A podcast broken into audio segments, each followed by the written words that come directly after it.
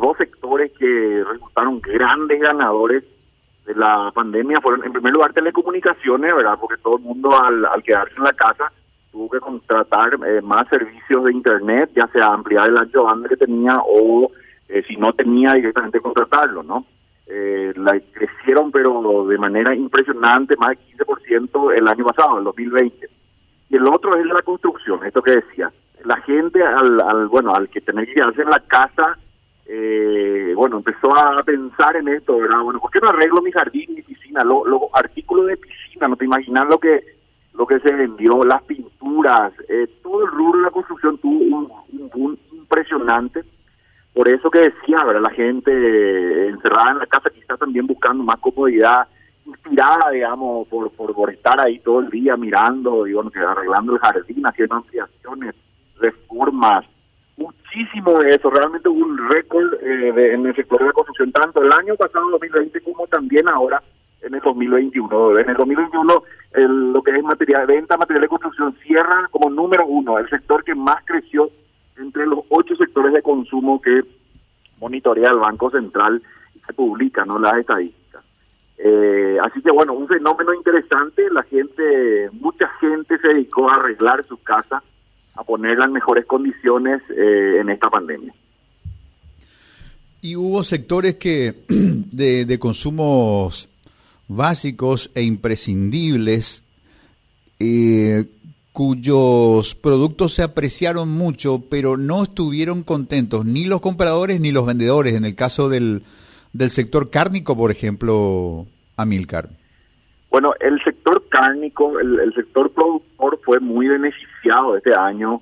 La, la faena fue récord. Yo incluso te digo, eh, se, se, una sobrefaena, una sobreexplotación esto, estuve yo en un programa de televisión con el presidente de la Rural y justamente le pregunté, esto y me, lo confirmó ahora, de que eh, como, los precios internacionales estaban muy, muy bien, ¿verdad? Por la gran demanda de carne que se generó en el mundo con la reapertura de todos los restaurantes principalmente, también la salida de China al mercado internacional a actuar como una especie de aspiradora de carne eh, para poder cubrir su déficit de proteína animal debido a el, episodio de fiebre porcina que habían tenido en el 2018 y en el 2019 antes de la pandemia.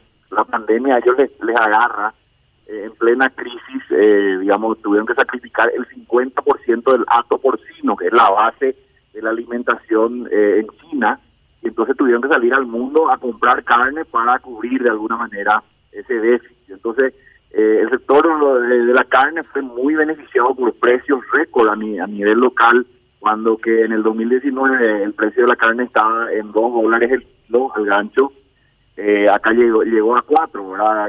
Un poco más. Entonces, eh, realmente precios récord, y eh, digamos, récord en volumen de exportación y también en precio.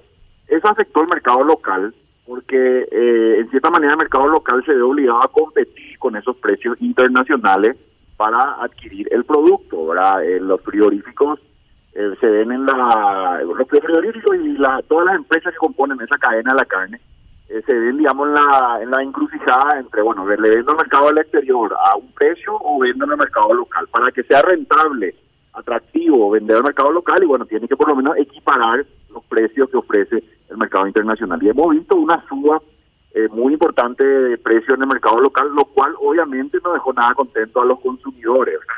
la carne se volvió un artículo medio de lujo últimamente eh, por esa situación, ¿verdad? Eh, y hoy también se da una situación diferente a lo que ocurría, digamos, hace 10 años, donde eh, básicamente se exportaban ciertos cortes premium, los, los cortes sin hueso, y entonces los cortes con hueso, las costillas, por ejemplo, quedaban para el mercado local. Hoy ya no ocurre eso, hoy Paraguay ha diversificado su mercado de exportación prácticamente todo el animal se vende, inclusive las entrañas, hay países como Vietnam que compran, ¿verdad? Eh, las entrañas, o sea, todo, todo, el 100% del producto se puede exportar, el del animal, digamos, los cortes, y entonces ya no ocurre eso de que si hay mucha faena va a haber también una mayor oferta de carne con hueso eh, localmente y eso va, a abaratar los precios. Eso ya no ocurre, hoy se exporta todo. Así que eh, nos vimos afectados por eso. ¿verdad? Interesante ver en la región, nada más le agrego esto, como comentario, ¿verdad? El éxito exportador de carne, no solamente lo, tuvimos nosotros, lo tuvo también Brasil, lo tuvo Uruguay, Argentina. En el caso de ellos, con exportaciones directas a China, en el caso nuestro no. Nosotros más bien lo que aprovechamos, ¿verdad? Esa ola eh, debido a que nuestros países vecinos, para atender a China, que estuvo pagando mejores precios en el mercado internacional, abandonaron algunos de sus países a los cuales exportaban. Entonces nosotros entramos a cubrir esa eh, demanda de Israel, por ejemplo, ¿verdad? que Argentina era un mercado proveedor tradicional, Argentina eh, cierra su mercado de exportación y bueno, le deja a Israel en una situación complicada, entonces Paraguay entra a aprovechar. Ese tipo de situaciones